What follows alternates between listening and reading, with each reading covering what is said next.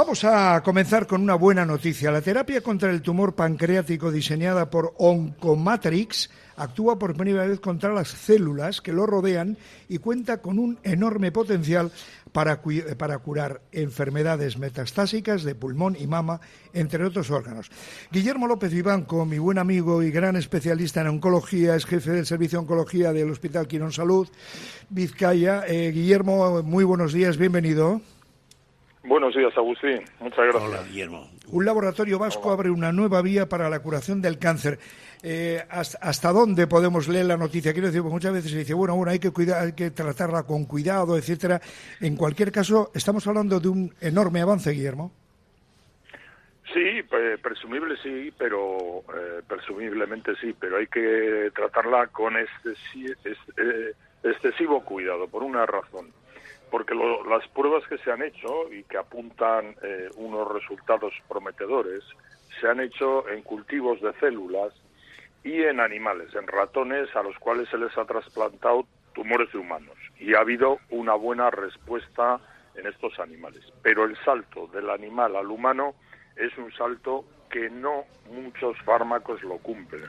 Hay muchos fármacos que se quedan en ese camino, eso supone una barrera clara y, en algunos casos eh, no, no, pegan ese salto y no pueden ser utilizados en humano porque no muestran la misma eficacia que en los cultivos y en, los, y en el mundo de los animales.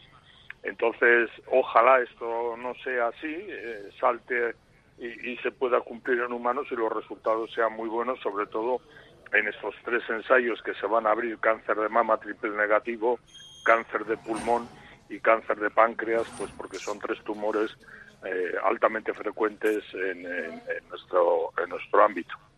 Sí, decían que, que el de páncreas, de, ese no sale nadie no sé quién me comentaba hace poco, no, bueno, ya sabes que hay gente que sabe de todo, no, no un oncólogo, pero me decían que de los tres, hombre, que los tres son muy malos, evidentemente, cualquier tumor lo es, maligno, pero eh, del de páncreas es, es especialmente puñetero, ¿no, Guillermo?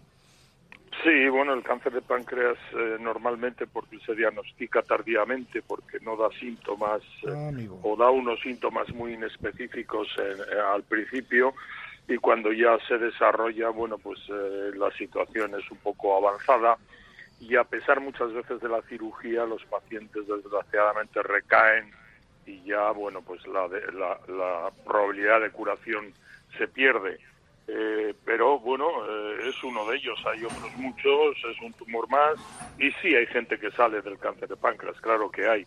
Lo que pasa que no como en otros tumores que tienen pues un, mejor, un mejor pronóstico conoció un estadio inicial. Guillermo, em, tú como, como oncólogo experimentado, a veces me imagino que tienes que sentir una rabia tremenda cuando ves que otras enfermedades, que otras patologías se van curando, van encontrando eh, soluciones, etcétera, y todavía en 2022 estamos así con el cáncer, ¿no? Que, que dices tú, caramba, qué rabia, ¿por qué no se da con, con la solución? Y luego le estoy preguntando una melonada y perdóname, pero a veces lo piensas, ¿no? Sí, sí, claro, es muy lógico, es un pensamiento muy lógico, pero sí se avanza, ¿eh? sí se va avanzando. Lo que pasa es que el cáncer no es una única enfermedad, son muchas y cada una tiene eh, una diferente situación, un diferente tratamiento y una diferente respuesta al tratamiento, que es lo que implica luego el pronóstico de esa enfermedad, ¿no? Por ejemplo, en melanoma, con los fármacos, con la inmunoterapia, hoy en día los pacientes viven muchos años y antes vivían pocos meses. Hemos pasado de vivir pocos meses a muchos años en muchos de los pacientes con melanoma. Esto hace unos años era totalmente insospensado, impensable. Lo que pasa, los avances son poco a poco, son escalón a escalón y claro, eh, para eh, notarlo lo tienes que ver con la, con la dimensión del tiempo, ¿no? con la dimensión de un, de un periodo de tiempo relativamente largo. y yo espero que el fármaco de Oncomatrix pues sea potente, eh, los ensayos clínicos que se van a abrir en esos ocho hospitales eh, salgan adelante, eh, sean positivos y estos fármacos o este fármaco pues basta además que, que se están radicados aquí, pues, pues lo tengamos y, y sean una mejora para el tratamiento de estos pacientes, claro. Ojalá que sea así. Guillermo López Vivanco, jefe del Servicio de Oncología del Hospital Quirón Salud Vizcaya. Gracias, Guillermo. Que tengas buen fin de semana. Buen día. Hasta luego.